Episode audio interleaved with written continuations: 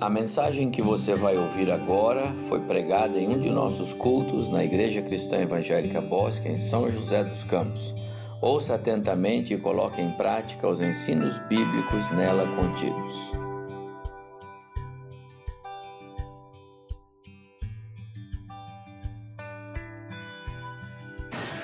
Nossa denominação neste ano estabeleceu um calendário de temas específicos para pensarmos a respeito de igreja, de saúde da igreja.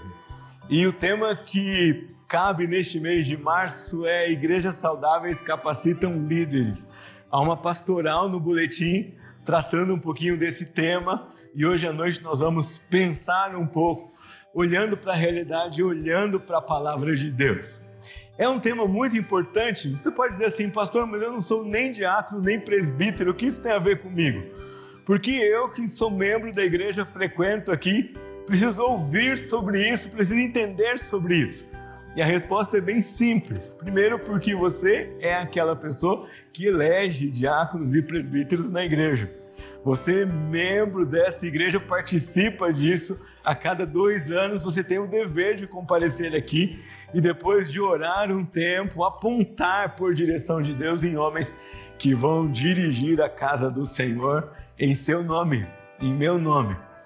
A outra coisa é que uma vez que esses líderes são estabelecidos e vocês são então agora liderados dele, deles, há um relacionamento que precisa ser estabelecido, tanto deles para com vocês, como de vocês para com eles. Então, liderança é um assunto que interessa a todos nós. Mesmo que você não ocupe um cargo de liderança, mesmo que você não venha a ocupar um cargo de liderança, ou se você já ocupou, ou se você vai ocupar, é assunto de todos nós. É assunto de todos nós também, porque liderança é algo presente na nossa vida, dentro e fora da igreja. E nesse sentido, quando nós olhamos para nossa sociedade, é uma área em que nossa sociedade está doente. Porque já há algum tempo nós olhamos para o nosso povo e nós não conseguimos enxergar nenhuma voz que se levanta, que se destaque, que conquiste, que chame seguidores, que envolva pessoas num projeto com vontade, que desperte gente para o bem de todos. Não temos isso. E eu queria começar pensando com vocês sobre a sociedade em geral, porque se nós olharmos o papel, a crise em que a sociedade no geral vive, nós vamos perceber que essa área de liderança é mais uma em que nós, como igreja, precisamos fazer diferença e mostrar como a palavra de Deus nos ensina e fazer como a palavra de Deus nos ensina. Um escritor inglês do século passado, C.S. Lewis, já escrevia sobre isso. E ele, naquele tempo, não boas décadas para trás, ele olhava para a educação e para a sociedade e dizia: Nós não temos mais líderes.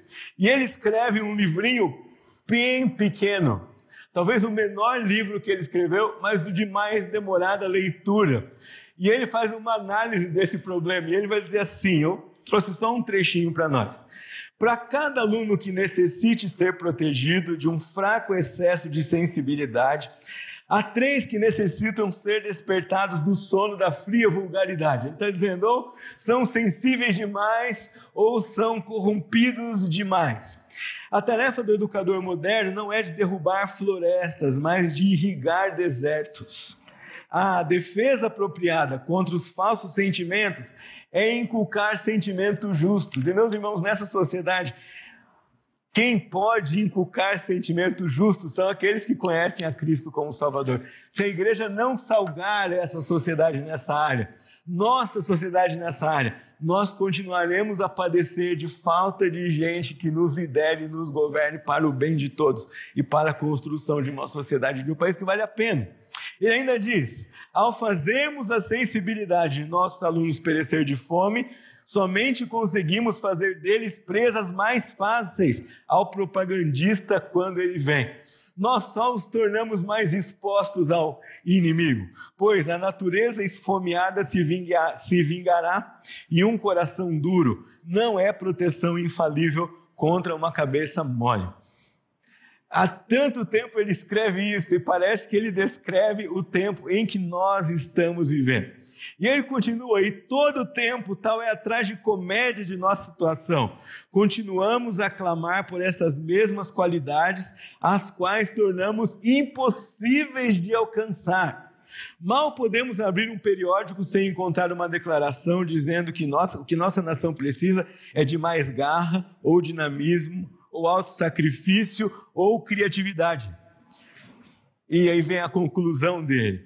Em uma espécie de horrível estupidez, fazemos homens sem peito e esperamos que deles saiam virtude e iniciativa.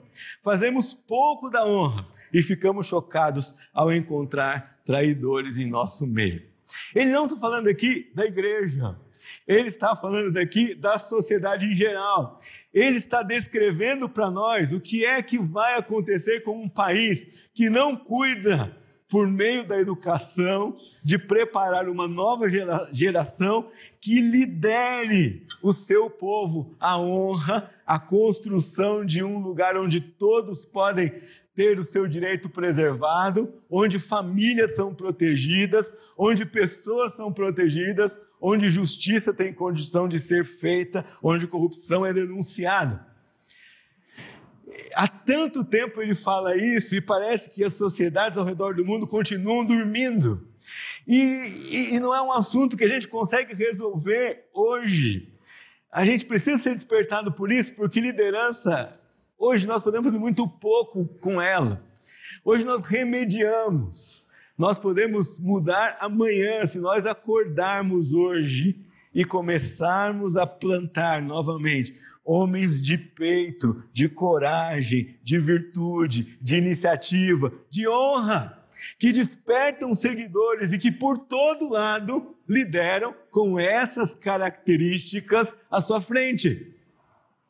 Ele ainda que ele não toca aqui no que nós queremos tocar hoje, e que distingue a igreja, porque aqui nós não estamos procurando só líderes de honra, de coragem, de peito iniciativa, mas nós estamos procurando líderes espirituais. A, liderança da igreja tem um adicional a tudo isso que ele clama como liderança nacional ou como liderança que a sociedade deveria ter.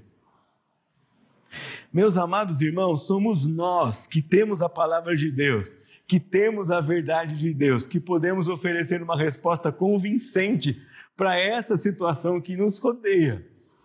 O problema é que parece que a igreja de Jesus está adormecida nesse ponto.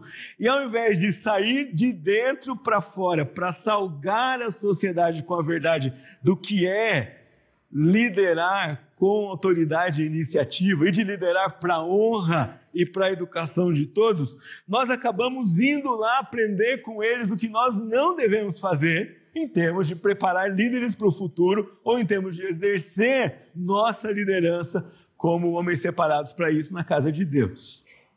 E não é a primeira vez que o povo de Deus faz isso.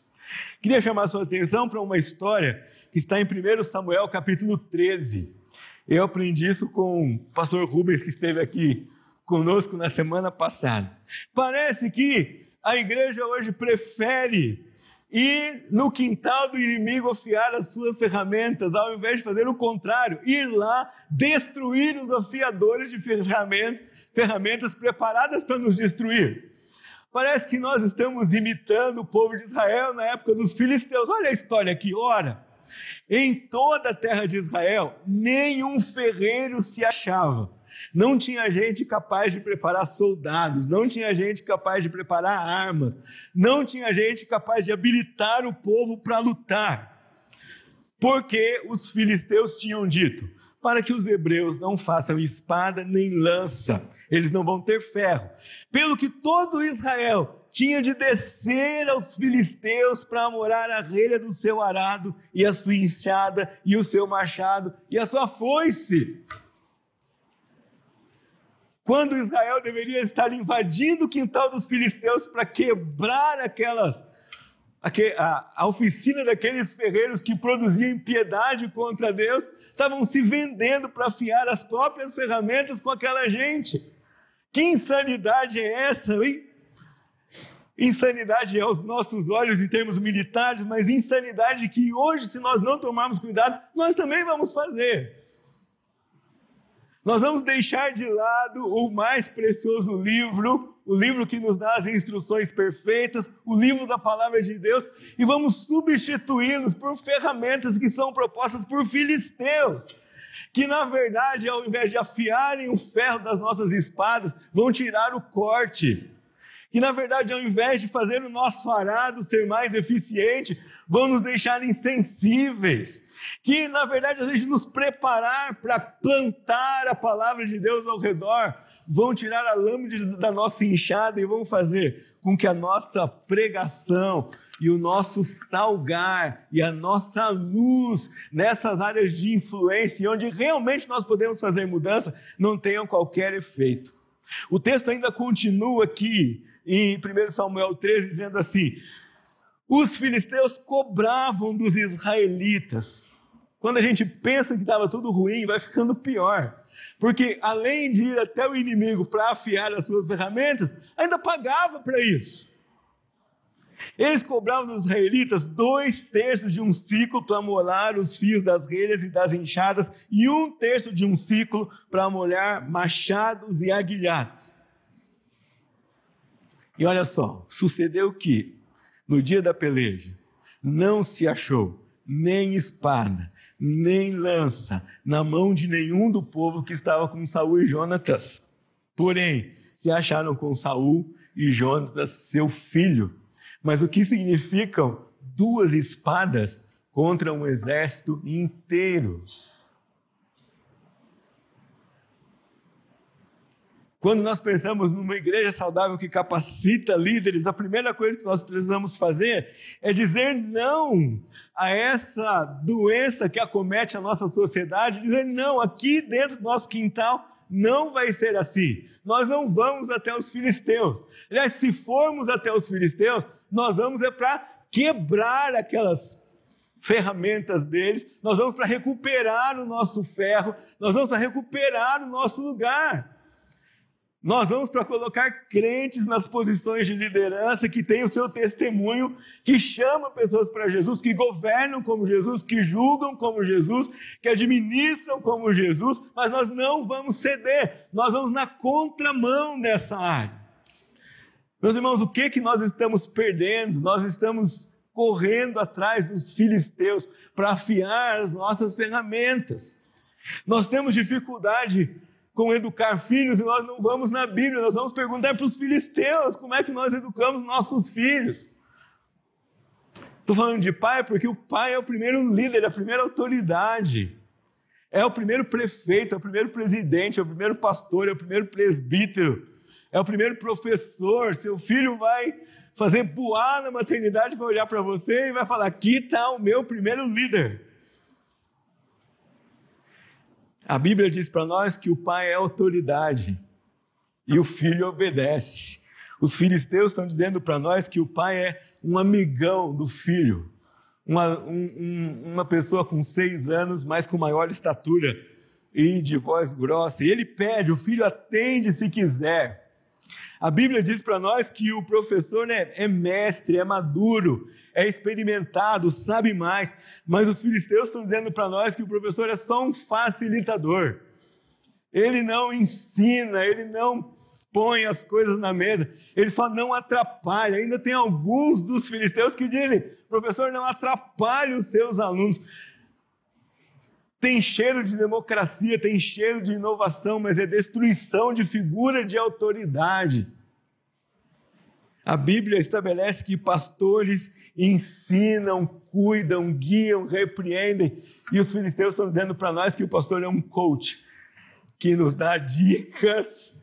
Ah, e de vez em quando nós olhamos para tudo isso e batemos palmas para eles e estamos entregando aquilo que é mais precioso, que está na palavra de Deus, torcendo os conceitos de liderança da palavra de Deus, perdendo o, a chance que nós temos de fazer diferença por meio de formar homens que sabem corajosamente liderar a sua família, o grupo que ensinam, sua equipe de trabalho, seu país, que sabem administrar, não porque são inteligentes, não porque são capacitados, não por causa do diploma que têm, mas porque tem o evangelho que fez diferença na vida deles, e esse evangelho faz diferença quando ele sai para liderar em qualquer esfera que for.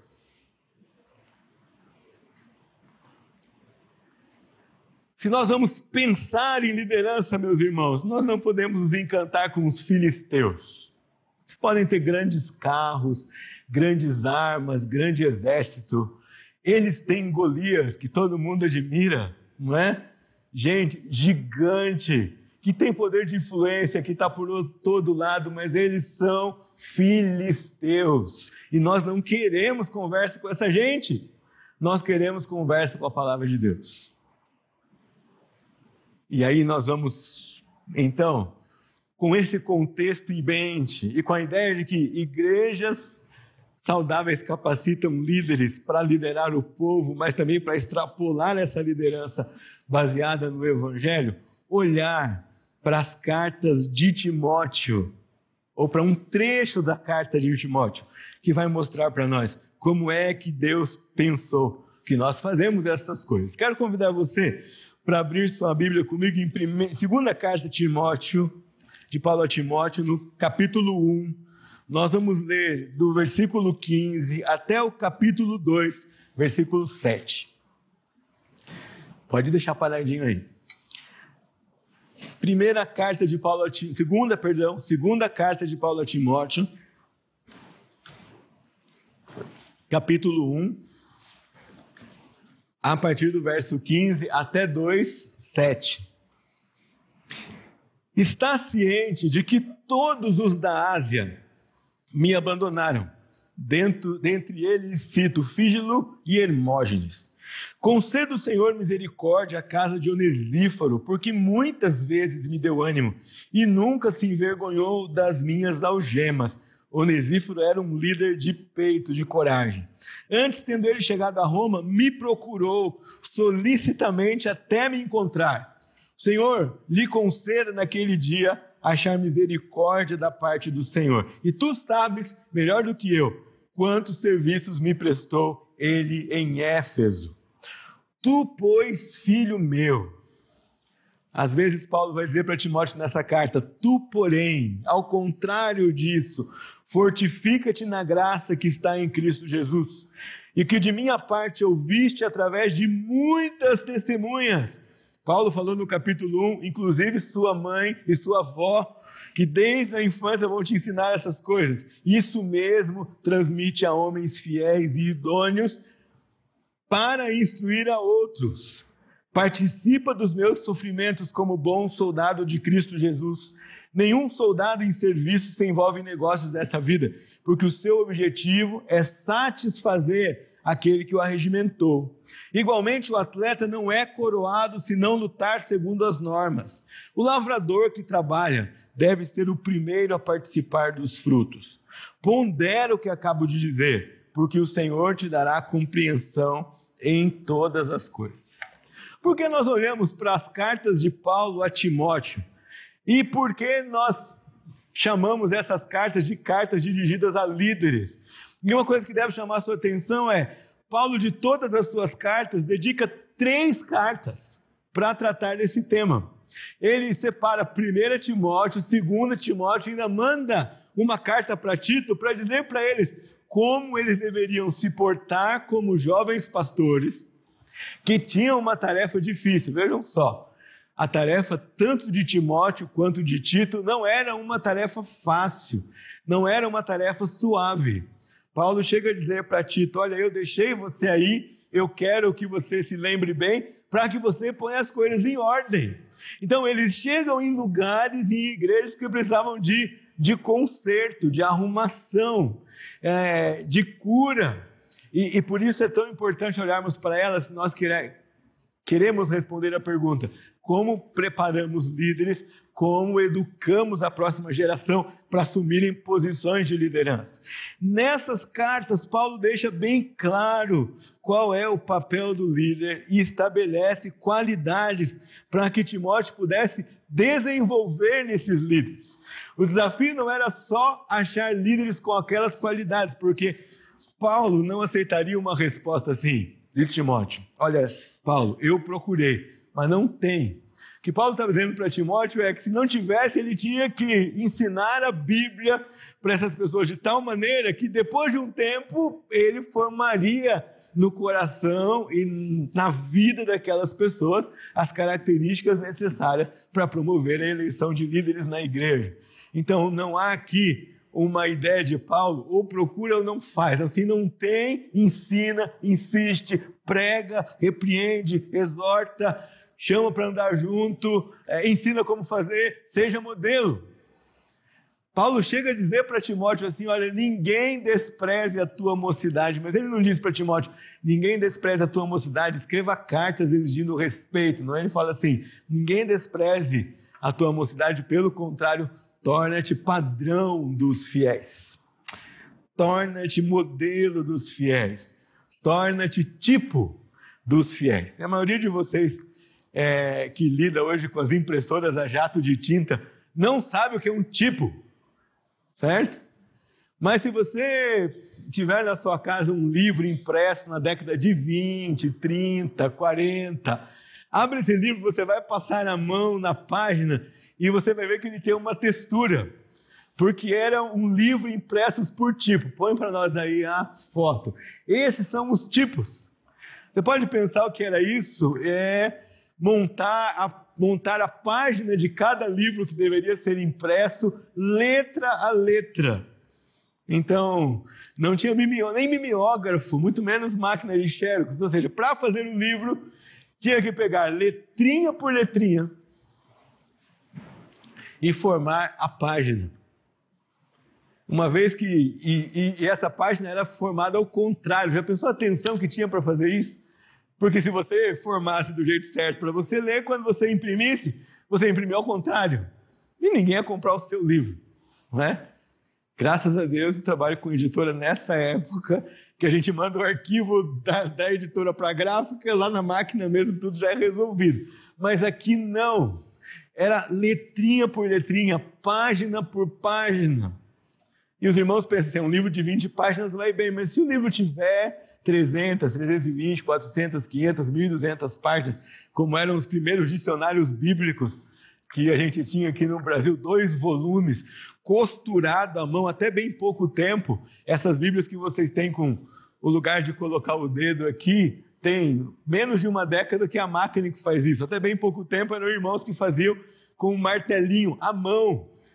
Quando eu cheguei aqui em São José dos Campos, nós fomos visitar a Sociedade Bíblica e a turma fazia aquilo na mão. É? Pensa isso. Quando nós pensamos nessa palavra modelo, é exatamente isso que nós estamos dizendo. São tipos. Gente que vai marcar. E quando ela marca, quando esse tipo marca a página, ele reproduz exatamente o que ele é. Então, se você tivesse um tipo móvel ali, da letra A, não ia sair um O, não ia sair um U, não ia sair um B, não ia sair um R, ia sair exatamente um A, porque a força da prensa no papel, na tinta contra o papel, faria, faria aquela marca. É essa ideia de que Paulo tem em mente quando escreve para Timóteo, vai dizendo: olha, nós precisamos trabalhar para formar líderes e esses líderes é que vão formar outros. Eles vão passar adiante um estilo de vida, um modelo de vida, uma forma de amar a Jesus. É por isso que, se nós não mudarmos na situação ao nosso redor daqueles que lideram o nosso país, pouco pode ser feito, porque são eles que modelam, eles que marcam como todo o resto de nós vive. Eles é que põem na prensa como vai ser a palavra, qual vai ser a frase, qual vai ser, qual vai ser o tom das coisas que nós temos que fazer. Eu queria olhar com vocês para esse trecho que nós lemos e pensarmos sobre isso. como é a tarefa de desenvolver líderes na igreja. E a primeira coisa que eu queria chamar a sua atenção é para o contexto dessa tarefa. Você pode imaginar, bom, Paulo fala isso para Timóteo, porque o tempo dele era fácil. Eu queria ver se Timóteo fosse pastor aqui hoje. Mas leia o texto comigo com atenção. Está ciente, Paulo fala para Timóteo, que todos da Ásia me abandonaram.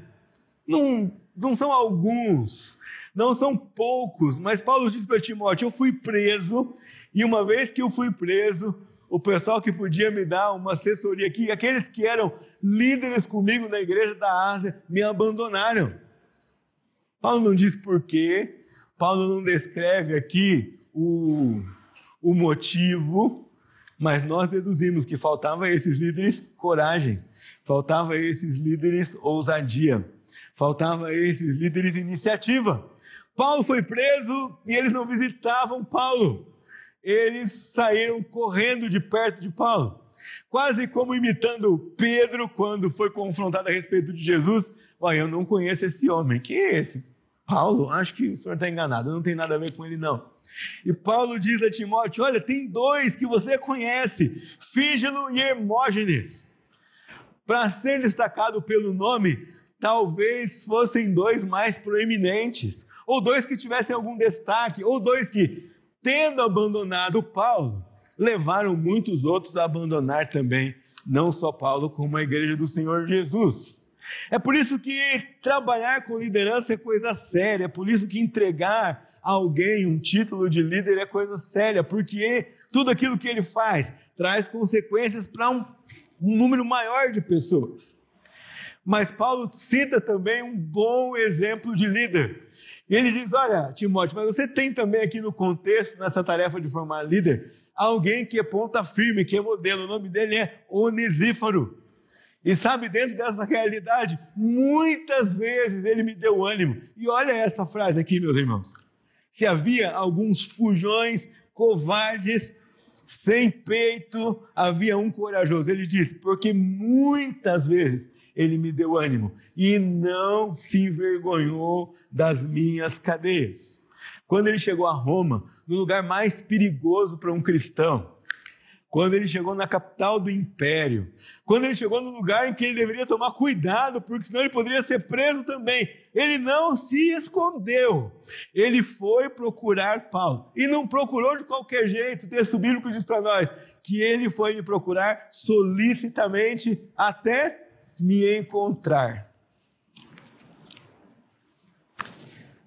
De certa forma, Paulo trabalha com exemplos para encorajar o seu jovem pastor, dizendo assim: olha, Timóteo, vai ter gente covarde, vai ter gente fujona, vai ter gente que não anda com você, mas tem onesíforos, Paulo.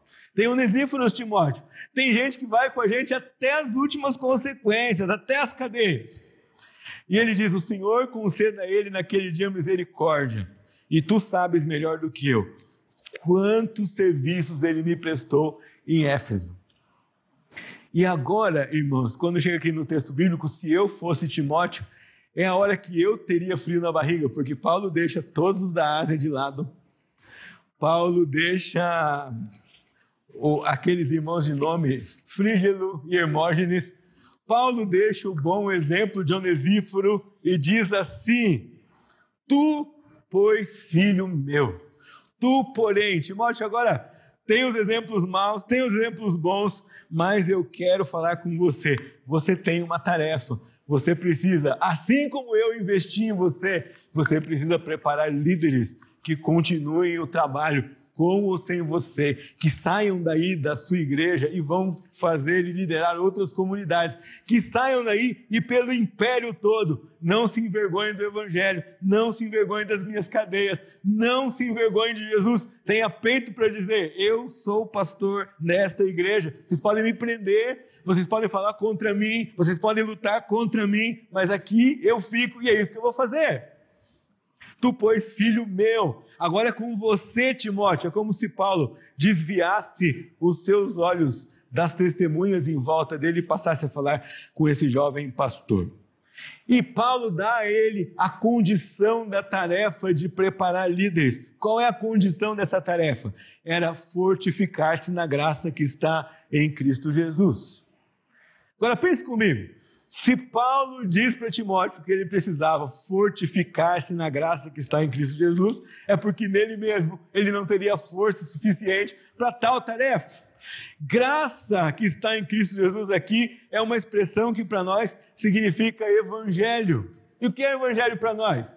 É a verdade de que todos nós estávamos perdidos sem Deus e não tínhamos remédio nós não queríamos Deus, não, não nos renderíamos ao Senhor, não creríamos no sacrifício de Cristo. Mas Ele, por meio da ação do Seu Espírito, toca o nosso coração, nos chama e nós não resistimos ao Seu chamado, nos rendemos a Ele e aí glorificamos a Ele por causa da salvação. Paulo disse: se você quer preparar líderes, Timóteo, você não pode olhar só para as pessoas, você precisa olhar para o Evangelho de Jesus. A condição da tarefa é você buscar força que você não tem no Evangelho e na obra que Cristo fez por você.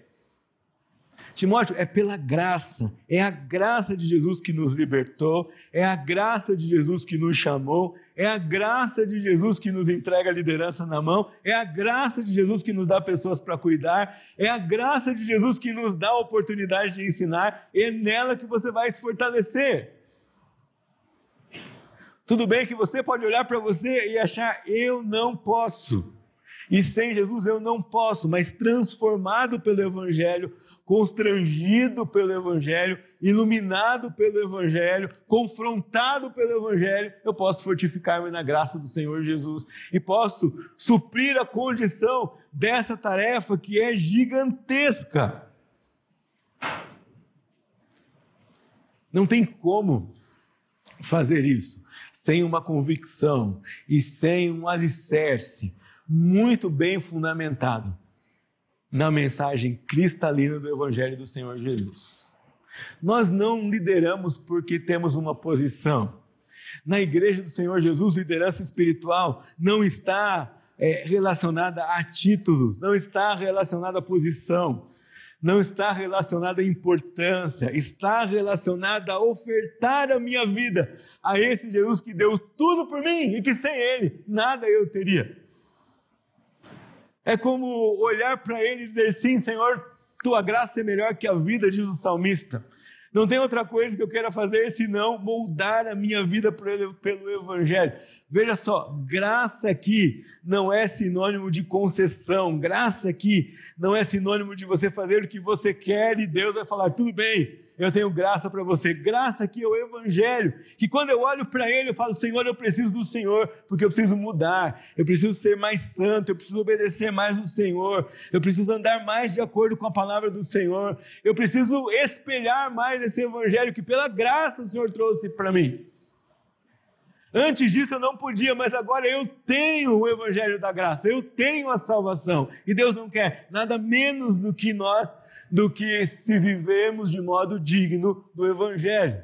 Quando não fazemos isso, é a mesma coisa que temos acesso a um rio para tomar banho e ficarmos nos molhando com um copinho descartável ajoelhado na beira desse rio.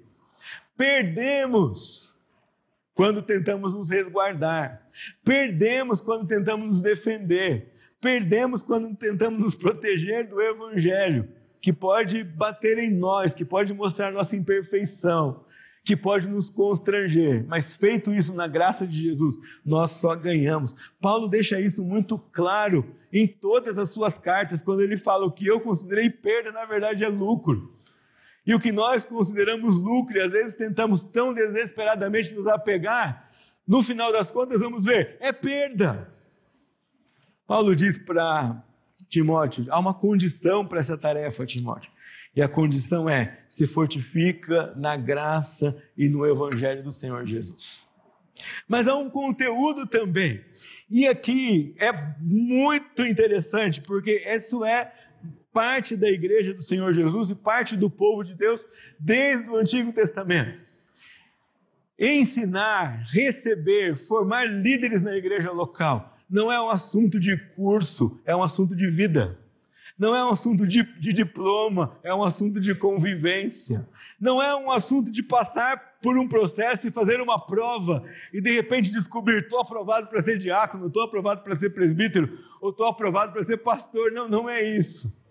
Paulo diz: você vai formar novos líderes, mas você tem um currículo, você tem um conteúdo, sabe o que, que é? Aquilo que você recebeu por meio de mim, na minha vida. Me lembrei do senhor, pastor Evaldo, quando o senhor conta para nós que, quando veio para cá, pastor João Arantes perguntou: o que é que você precisa para servir a sua primeira ceia? E sua resposta foi: não preciso, porque tem 20 anos que eu vejo o senhor fazer aqui, pastorear aqui, cuidar aqui. É assim que líderes são formados na igreja do Senhor Jesus.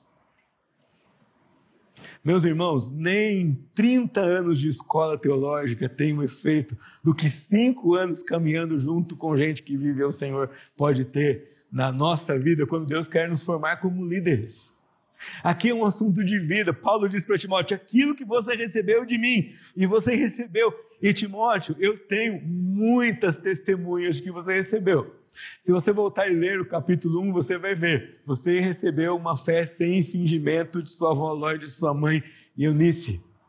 Eu investi em você, Paulo, é, levou Timóteo para suas viagens missionárias quando este era ainda mais jovem do que é aqui, quando recebe a carta. É um assunto de vida na vida, é um assunto de fazer junto, é um assunto de aprender enquanto faz. Muitas vezes nós travamos nessa questão de discipular e formar outros, porque nós reduzimos isso a ler um livro juntos ou a estudar um material juntos, quando na verdade transmitir o que você ouviu de mim é muito mais conviver com você, fazer junto com você, preparar você para isso, expor você a situações em que uma resposta evangélica, no sentido de ser fortalecido no Evangelho, é requerida de você e de mim. Além da condição da tarefa, havia já um conteúdo, um currículo. O que é isso? É aqui o que você aprende de mim. Quem aprende de você? O que alguém aprende de você quando convive com você? Você pode olhar para alguém e dizer assim: olha, o que você aprende de mim é o conteúdo que você precisa ensinar para os outros. O que Deus quer de nós, meus irmãos, pais cristãos, se não isso? Que na idade apropriada nós digamos aos nossos filhos: agora vai, porque o que você aprendeu de mim, você vai ensinar. E você vai ser de acordo com esse evangelho, de acordo com essa verdade, de acordo com essa palavra. Timóteo, você tem muito em que ensinar. E você me viu solto e você me viu preso.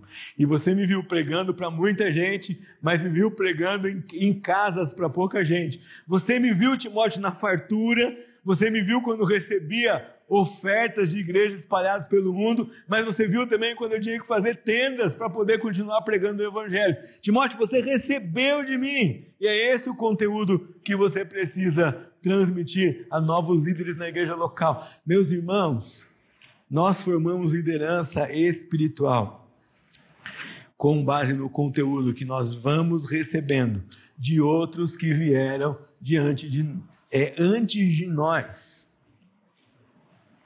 Se você está aqui hoje, não foi é, ideia sua, você não veio do nada com tudo aquilo que você faz para servir ao Senhor. Alguém que vem antes olhou para você e falou: Olha, eu posso investir naquele rapaz, eu posso investir naquele Senhor. Ele pode ser um líder, ele pode pregar, ele pode ensinar a igreja de Jesus. Mas Paulo continua e diz: Timóteo, há um cuidado, além de uma conduta, de um conteúdo, há um cuidado que você tem que ter. E tudo isso que você recebeu por meio de muitas testemunhas, diz ele, você deve transmitir a homens fiéis. Você precisa escolher bem, Timóteo. Você precisa olhar e dizer quais são aqueles em que eu vou investir e que eles vão receber de mim. Porque sabe o que vai acontecer? Esses vão ensinar outros. Qual é, meus irmãos, a igreja que nós vamos deixar para os nossos filhos e pelos nossos, para os nossos netos passa pela formação de liderança hoje. Quem vai pastorear o seu filho daqui a duas, três décadas, quando ele for um adulto ou diácono ou um presbítero aqui nesta igreja local, se Jesus não voltar até lá? Passa pelas decisões que, tomando, que tomamos hoje, passam por homens fiéis que aqui, neste lugar, vão ensinar o Evangelho e vão ensinar a palavra de Deus hoje. É por isso que igrejas saudáveis capacitam líderes hoje para investir naqueles que vêm amanhã. Homens fiéis, homens que levam a sério a sua tarefa, homens que são fiéis à mensagem, homens que pagam um preço, que não tentam se proteger porque falam a verdade, mas porque falam a verdade em amor baseado na palavra de Deus. Isso que Paulo queria dizer com homens fiéis. Talvez ele estivesse lembrando daqueles que abandonaram da, na Ásia. Ele diz: toma cuidado, Timóteo, para você não investir em homens que vão abandonar você, como os, os asiáticos fizeram comigo, mas encontre na sua congregação, olhe para a sua igreja e veja onde estão os onesíforos que vão andar com você e que vão ser fiéis, mesmo quando chegar a perseguição. E sabe por quê, Timóteo? Porque tem um cronograma dessa tarefa também. Sabe qual é? Esses homens, além de serem fiéis, vão ser idôneos para instruir a outros também. Pode colocar a foto, Silas, por favor. Eu nunca me esqueço de pastor Auzélio Santini. Ele passou na nossa vida para nos chacoalhar com respeito a levar pessoas para Cristo. E ele usava essa foto, ele dizia assim: ó, todos nós de alguma forma influenciamos pessoas. Você sabe que esse casal de patos aí foi muito esperto. Porque tinha um pato maduro na frente e tinha um pato maduro atrás, cercando que tudo ia dar certo. Mas você pensa que o primeiro patinho segue sua mãe, e o segundo patinho segue seu irmão mais velho, e o terceiro patinho segue o seu segundo irmão. Se o terceiro patinho se desviar da fila, o que vai acontecer? O quarto, o quinto, o sexto, o sétimo, o oitavo patinho vão para o outro lado e a mãe segue em frente, levando só dois dos seus patinhos. O que Paulo está dizendo aqui para Timóteo, Timóteo escolhe homens fiéis e idôneos, porque eles são como essas patas grandes que onde eles vão, gente vai atrás deles. Líderes influenciam, líderes convencem pessoas, líderes formam seguidores. Por isso que a igreja forma líderes vota líderes, escolhe líderes com cuidado, porque eles são aqueles que os patinhos pequenos vão seguir. Bom, pastor, eu não sou nem presbítero e nem sou diácono, mas tem alguém que segue você e você precisa cuidar disso. Aqueles patinhos que vêm atrás. Esse, esse, essa foto me chamou a atenção porque é, o patão ali atrás vai garantir que se o terceiro patinho sair, ele vai lá dar uma bicada nele e diz: volta para lá. É? Homens idôneos que não vão sair da trilha do Evangelho de Jesus. Esse é o cronograma da tarefa. Eu queria, na parte final da minha palavra, me demorar um pouco mais no custo da tarefa. E para isso, Paulo usa três figuras aqui.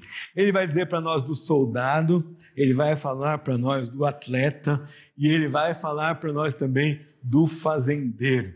Ele vai dizer: Olha, Timóteo, você vai ter que fazer isso você vai ter que formar líderes. Se você quer que a igreja de Jesus continue, tem que haver homens que transmitem o evangelho de geração em geração. Mas isso tem um custo. Você vai se fortificar na graça, mas viver pela graça não é de graça, não é?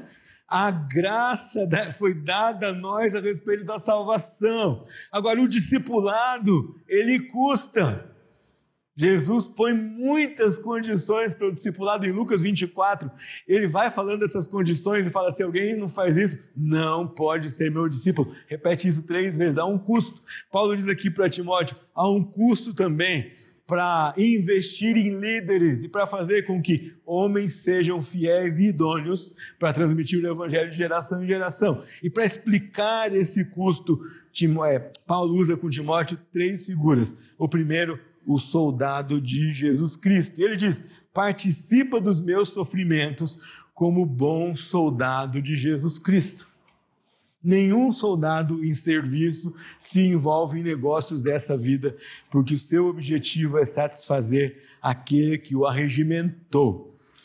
Devo chamar a sua atenção que soldado era um tipo de pessoa com quem Paulo convivia bastante. Afinal de contas, ele estava preso e a cadeia onde ele estava, ele era cercado por soldados.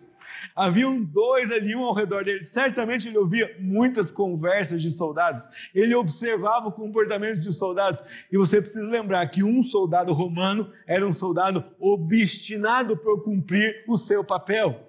Era um soldado que se sentia honrado em morrer por Roma. O clássico dos filmes de Ben-Hur mostra isso, quando os dois amigos de infância, um judeu e um romano, tem uma ruptura na sua amizade por conta da lealdade de cada um ao seu povo. E aquele que tinha sido filho adotivo de uma família judia se volta contra essa família por conta de sua lealdade como soldado ao império que serve. Paulo chama a atenção de Timóteo dizendo: Olha, se você quer fazer isso, você precisa se comportar como um soldado. Você precisa ter a obstinação de um soldado, a fidelidade de um soldado, e um soldado quer obedecer o seu comandante 24 horas por dia. E Paulo queria que Timóteo tivesse esse mesmo zelo na hora de ensinar e de formar outros que ensinariam e que seriam líderes na, na casa do Senhor. Paulo tinha em mente também que os soldados não se envolviam em negócios dessa vida. Para obedecer, eles deixavam de lado a própria vida se fosse necessário. Eles deixariam de lado o seu negócio, o seu conforto, o seu dinheiro, porque queriam servir ao seu país. Paulo vai dizer, Timóteo, às vezes o Senhor vai pedir isso de nós, que nós não nos apeguemos às coisas deste mundo, às coisas dessa vida mas que o nosso coração seja todo satisfazer as ordens daquele que nos arregimentou. Se ele não tivesse me arregimentado, eu não poderia obedecê-lo.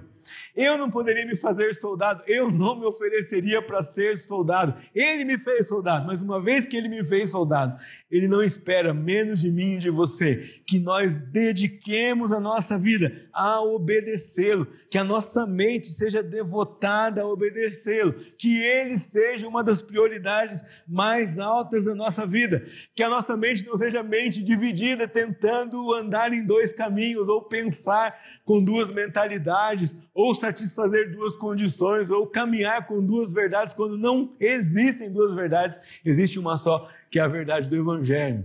Nenhum soldado se envolve nos negócios dessa vida, ele não deixa que os negócios dessa vida atrapalhem a sua marcha na direção que o seu general mandou ele marchar.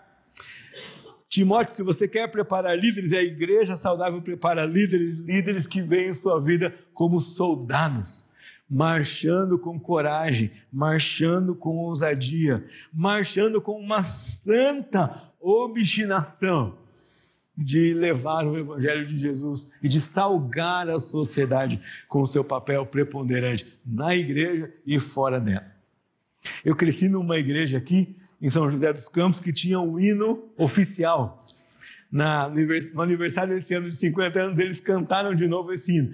E, e, esse coro desse hino não sai da cabeça nunca, que era ninguém detém, é obra santa, é, vamos evangelizar. A obra santa do Espírito Evangelho é proclamar pelas ruas, praças, vilas, salvação anunciar, eis que o mundo está perdido, só Jesus pode ir salvar em poder e graça unidos, vamos evangelizar. E quase todos os domingos, quando eu frequentei essa igreja quando eu era criança, a gente cantava o coro, e muito pequeno a gente aprendia esse coro. Esse coro. Ninguém detém é obra santa.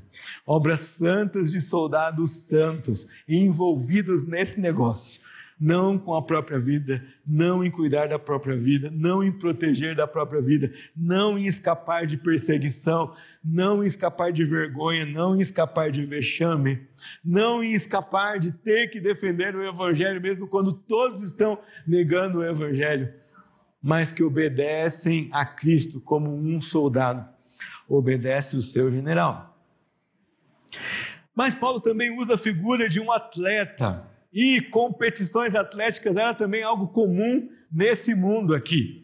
Ah, corridas, maratonas e outras coisas mais é, eram comuns na vida desse povo. E aqui Paulo vai chamar a atenção do de Timóteo para uma virtude daquele que é atleta. Ele desenvolve domínio próprio e autocontrole, porque ele sabe que não tem competição que ele vai ganhar sem treino. Um atleta não é coroado, ele não recebe a coroa de louros, ele não recebe os lauréis, ele não recebe o troféu, ele não recebe o prêmio se ele não se preparar segundo as regras. Ele tem que se preparar, ele tem que treinar, ele tem que praticar a autodisciplina, o domínio próprio, o seu autogoverno. Ele tem que praticar isso dentro do seu coração e fora, para que no final da corrida, para que quando chegar no ponto de cruzar a linha de chegada, ele possa receber os lauréis. Mas ninguém faz isso sem preço e correr quando toda a torcida ovaciona o atleta e aplaude e torce. E quando você sabe que tem plateia é uma coisa, mas treinar todo dia, faça chuva ou faça, faça sol, com plateia ou sem plateia, com tênis bom ou sem tênis bom, manter o ritmo adequado de treinamento exige do atleta uma disciplina singular. E Paulo diz: Você quer formar líderes na igreja local, Timóteo? Homens idôneos e fiéis para transmitir isso a outros, eles precisam lidar com autogoverno e com autodisciplina. Eles precisam praticar, eles precisam se gastar, assim como o atleta faz. E mais uma coisa, Timóteo. Você e eles precisam ser como fazendeiros. Sabe o que o fazendeiro faz para colher fruto, ele planta, ele cuida e ele espera. Talvez você esteja enredado pelo mote da nossa geração de que nós merecemos receber tudo sem plantar, de que as coisas precisam acontecer porque eu mereço, ou de que as pessoas têm que fazer as coisas do jeito que eu espero, sem que eu faça nada por isso. Essa não é uma verdade bíblica, meus irmãos. O lavrador deve ser o primeiro a participar dos seus frutos, porque ele deu duro para isso. Muito tempo atrás, quando eu tinha meu avô, nós passávamos férias lá. Não sei se a garotada hoje ia gostar desse programa, porque na casa do vô não tinha luz elétrica, não tinha água encanada, não tinha chuveiro, né? não tinha banheiro, não é? Não tinha supermercado. Significava que se o meu avô não calculasse muito bem, não tinha comida em casa, porque ele tinha que subir lá na roça. A roça era um, um pedaço de terra e lá plantava abóbora para daqui a tanto tempo, feijão para daqui a tanto tempo, batata para daqui a tanto tempo. E não tinha mercado, o mercado era longe, andar a pé, comprar as coisas, não tinha dinheiro, mas tinha semente, tinha terra e tinha que plantar. Se não planta, não come. Ele não podia viver assim, folgadão, pensando assim: eu vou ali na, no máximo, ou vou em qualquer outro lugar, não é?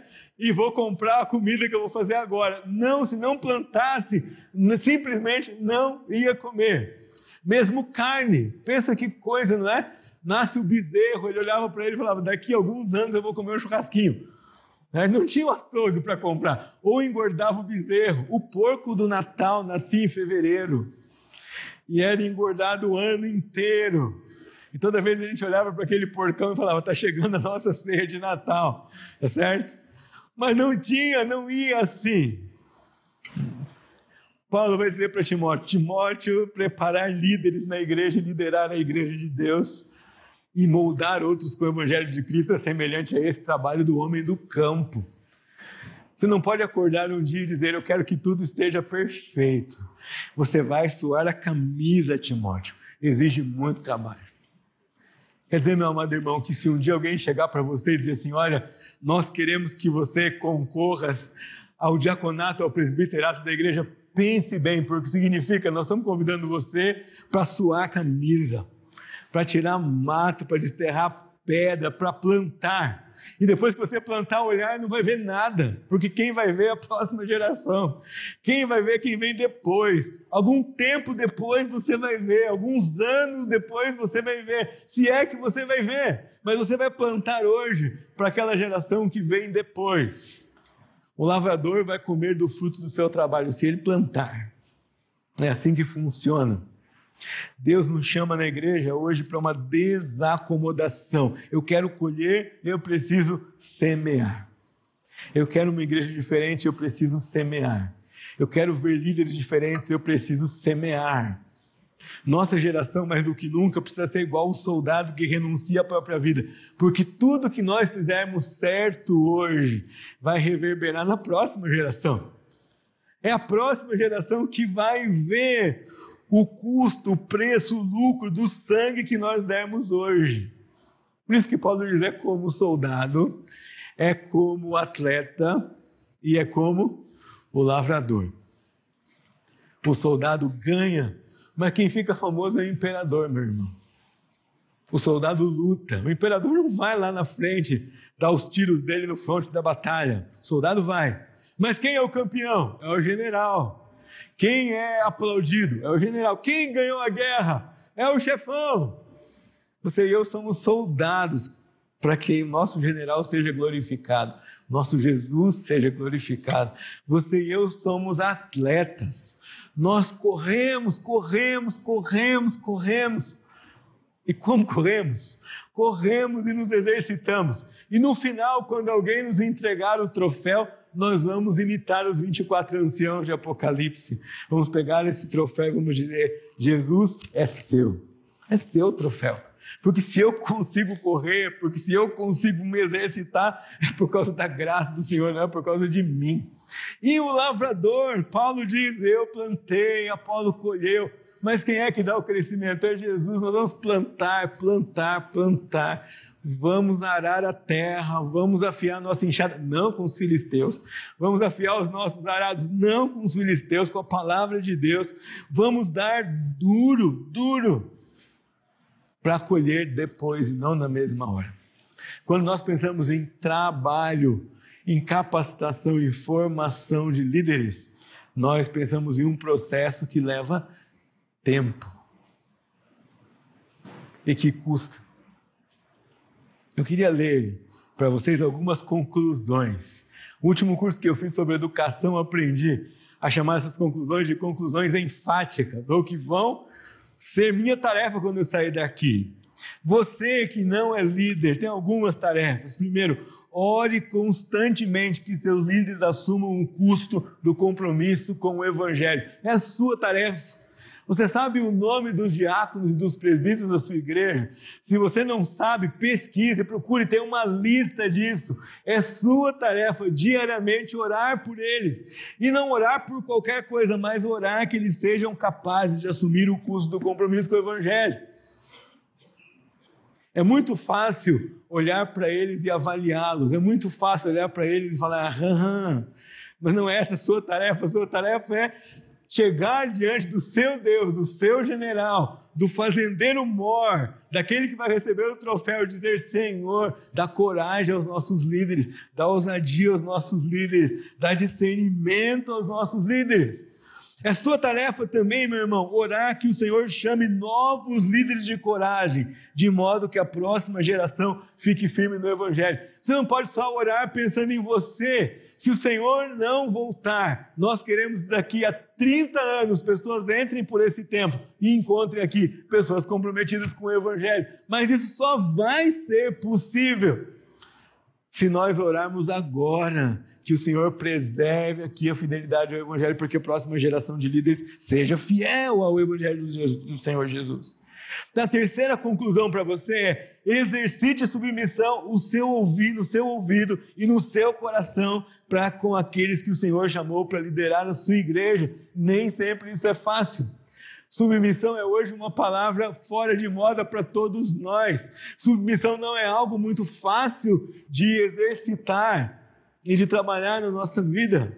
Mas se você veio aqui e orou e votou, se você veio aqui e pensou, se você veio aqui e participou disso, você precisa crer que Deus trouxe para cá líderes, além de orar por eles, você precisa ouvi-los e você precisa, precisa confiar neles.